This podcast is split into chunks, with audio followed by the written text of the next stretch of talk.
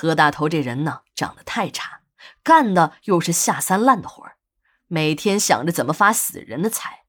都四十多岁的人了，还没有娶上老婆。说实话，何大头并不缺钱，甚至可以跻身于有钱人的行列。也有人给他牵过线，他自己呢，也跑过不少的婚介所。女方一听条件还不错，个头小点嘛，忍了。但又仔细一打听，是开殡仪店的，而且专砸车马牛人，祖上还是刽子手。再看看何大头那看上一眼就能让人做上几个月噩梦的尊容，女方都打了退堂鼓。这种人看看都已经很不舒服了，真要是睡在自己的身边，那半夜醒来还不得以为是看见了鬼呀？就这样，何大头打起了铁杆光棍。这打光棍的日子不好受，实在憋得难受的他，打起了邻居家女人的主意。何大头看邻居家那女人和自己多说了几句话，这个女人又是个寡妇，何大头啊就开始心猿意马起来。那天多喝了几杯的何大头，在酒精和过量分泌的荷尔蒙的共同作用下，冲进了邻居家的门。何大头犯罪了，酒醒之后的他发现自己已经戴上了冰凉的手铐，这时他才知道自己闯了大祸。警察问什么，他就说什么，最后认罪态度良好，积极主动赔偿的何大头被判了三年。进大牢时，监视的老大看进来这样一个丑鬼，便问话了：“兄弟，你啥事儿进来的呀？”何大头一听老大问话，那腿肚子都有点转筋儿。他们家祖辈和囚徒打交道，他深知。这中国大牢中的规矩是不会因为改朝换代而改变的。这些个老大比那些穿着制服的管教更可怕。那些管教如果看哪个犯人不顺眼，就会给监视中的老大使个眼色，心领神会的老大便会带着其他犯人往死里折磨你。但老大问话，何大头啊又不敢不回答，便怯懦的小声嘀咕：“ 呃。”小弟我是中轴赵氏。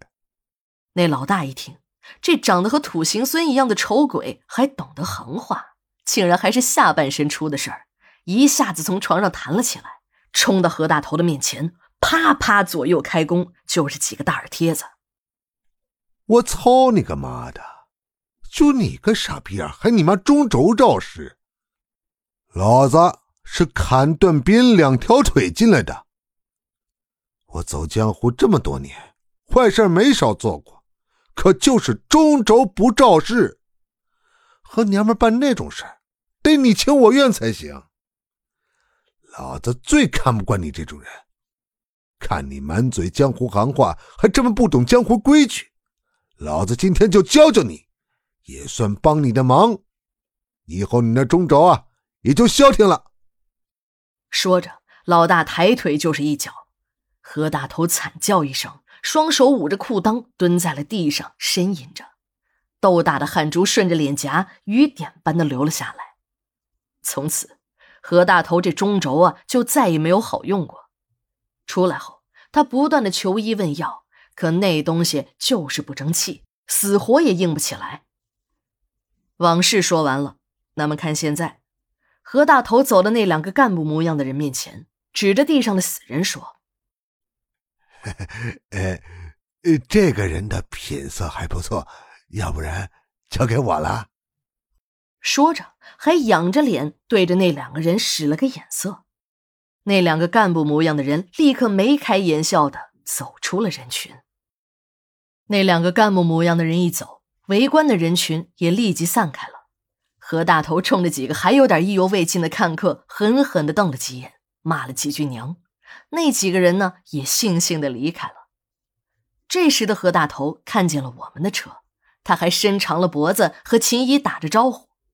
秦姨对这种变着法儿的发死人财的家伙恨透了，使劲的朝着车下啐了一口，一脚油门，车子就继续向前开去。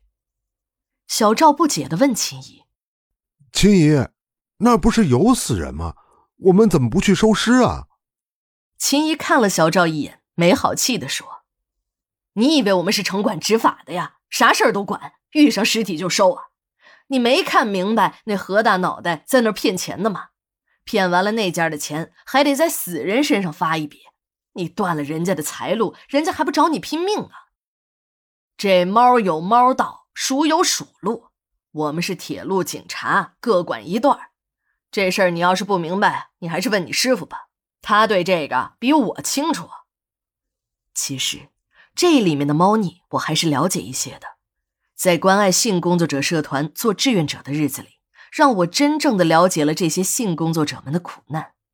无论是鸡婆还是鸭公，他们都是可怜人，谁也不是天生的贱男贱女。